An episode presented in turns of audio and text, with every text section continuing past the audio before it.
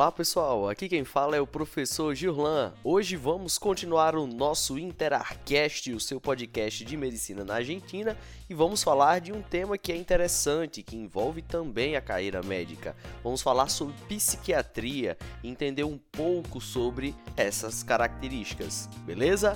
Então, para nos acompanhar, continue aqui nos ouvindo no Interarcast.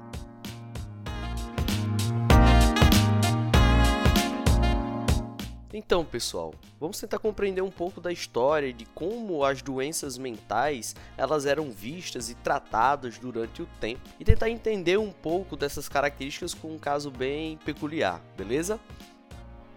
O homem sempre tentou compreender as coisas que o rodeavam, então, se você começar a olhar para a história, já existia um interesse sobre as coisas que eles não compreendiam. Se você voltar, por exemplo, lá no Neolítico, entre 4 e 5 mil anos antes de Cristo, nós já existíamos algumas práticas que buscavam libertar espíritos malignos, e põe aí umas aspas nesses espíritos malignos, porque eles não compreendiam determinadas situações onde as pessoas elas acabavam perdendo a sua cabeça.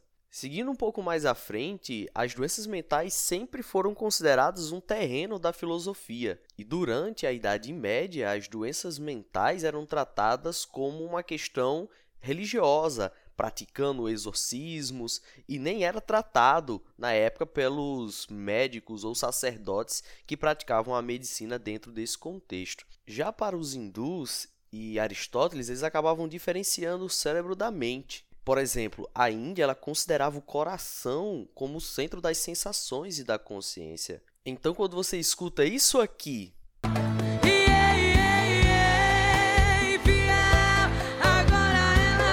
talvez seja sobre isso do qual os hindus estejam falando, né? O sofrimento que vem do coração. Já Aristóteles ele acaba falando sobre a questão das expressões humanas desde o ponto empírico, ou seja, ele aproxima muito a relação do que a gente faz com o que está em nossa mente. Isso é talvez o mais próximo da psicologia que se tinha dentro desse contexto antes de Cristo.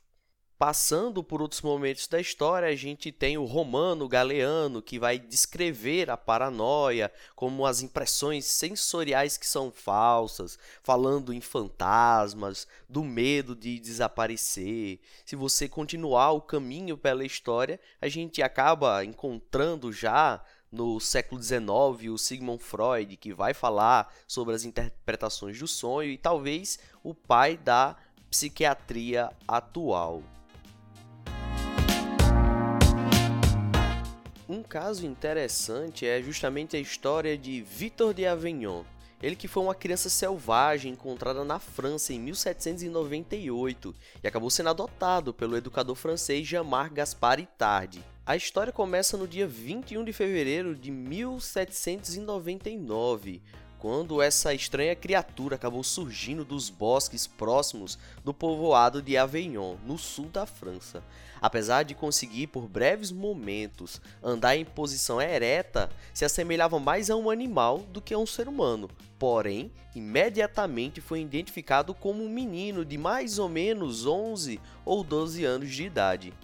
Unicamente emitia sons estridentes e incompreensíveis, gruídos e parecia carecer de sentido de higiene pessoal, fazia suas necessidades onde e quando lhe apetecia, e acabou sendo conduzido para a polícia local e mais tarde para um orfanato próximo. A princípio, escapava constantemente e era difícil voltar a capturá-lo. Negava-se a se vestir e rasgava as roupas que acabavam lhe colocando. Nunca houve nenhum pai que se interessasse e acabasse o adotando. Então o menino acabou sendo submetido a um minucioso exame médico, do qual não se encontrou nenhuma anormalidade importante. Quando foi colocado de frente para o espelho, nem se reconheceu. Houve uma certa ocasião onde ele tentou alcançar através do espelho uma batata que havia sido refletida, estava lá, obviamente segurado por alguém.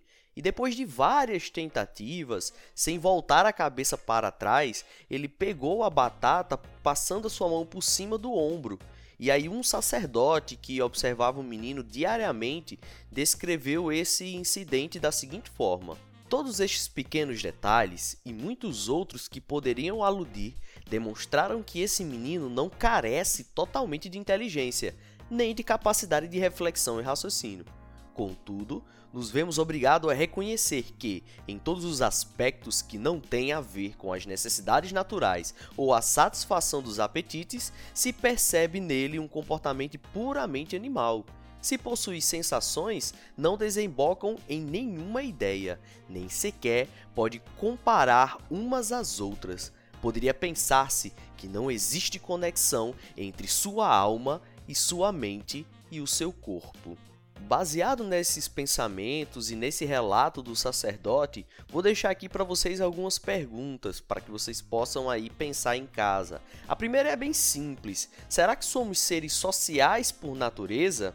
E até que ponto a cultura ela influencia na construção de nós mesmos? Essas perguntas são importantes para que a gente possa tentar imaginar todo o aspecto que rodeia a vida dessa figura. Posteriormente, o menino acabou sendo enviado para Paris, onde se ocorreram as tentativas sistemáticas de tentar transformar esse menino besta em um ser humano comum, na época, Philippe Pinel, que era considerado o pai da psiquiatria moderna naquele contexto, ele acabou diagnosticando o menino como acometido de idiotia e, portanto, não suscetível à socialização e à instrução. Porém, o Itard ele acabou iniciando um processo de estudo, pois simplesmente acreditava que seria possível educá-lo.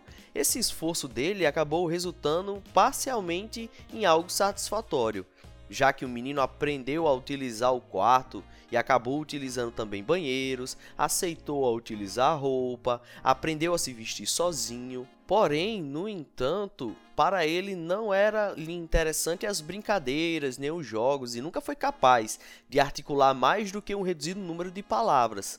E até onde nós sabemos, pelos detalhes das descrições do seu comportamento e de suas reações, a questão não era a de que se fosse um retardado mental. Parece que ou não desejava dominar totalmente a fala humana ou que era incapaz de fazê-lo. Embora em tarde tenha usado da disciplina e das relações sensoriais de causa e efeito para educar o menino, desconsiderou as emoções. Quem acabou lhe dando um tratamento mais humano foi Madame Guerin, a governanta que cuidou de Victor durante muito tempo.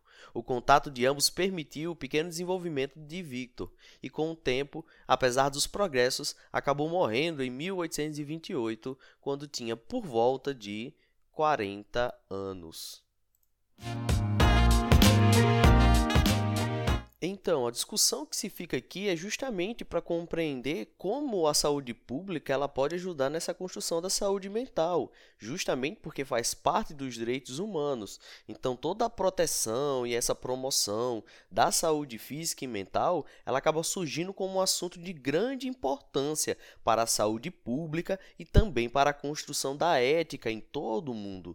Então, para se construir saúde, a gente não pode levar apenas em consideração as questões físicas, mas as questões psíquicas também fazem parte desses direitos básicos que todo ser humano tem enquanto cidadão, já que todo ser humano ele é um ser biopsicossocial, ou seja, ele tem toda essa construção que envolve a parte biológica, ou seja, uma estrutura que é pautada desde a sua base genética até a sua formação da espécie, sustentada por princípios de que de autopreservação, de conservação e de interações constantes com o ambiente ao seu redor é também voltada à questão psíquica, pois nós temos a construção da subjetividade, a singularidade, resultante dessas experiências sociais que vivemos dentro do nosso cotidiano.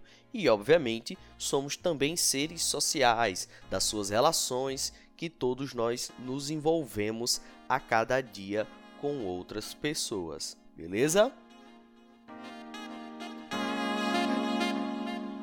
Então, pessoal, espero que vocês tenham gostado aí de mais um Interarcast e espero que continue aí nos acompanhando. A gente vai trazer muito mais conteúdo, novidades para vocês e até a próxima semana. Valeu, galera. Tchau, tchau e até mais aqui no Interarcast, o seu podcast de medicina na Argentina.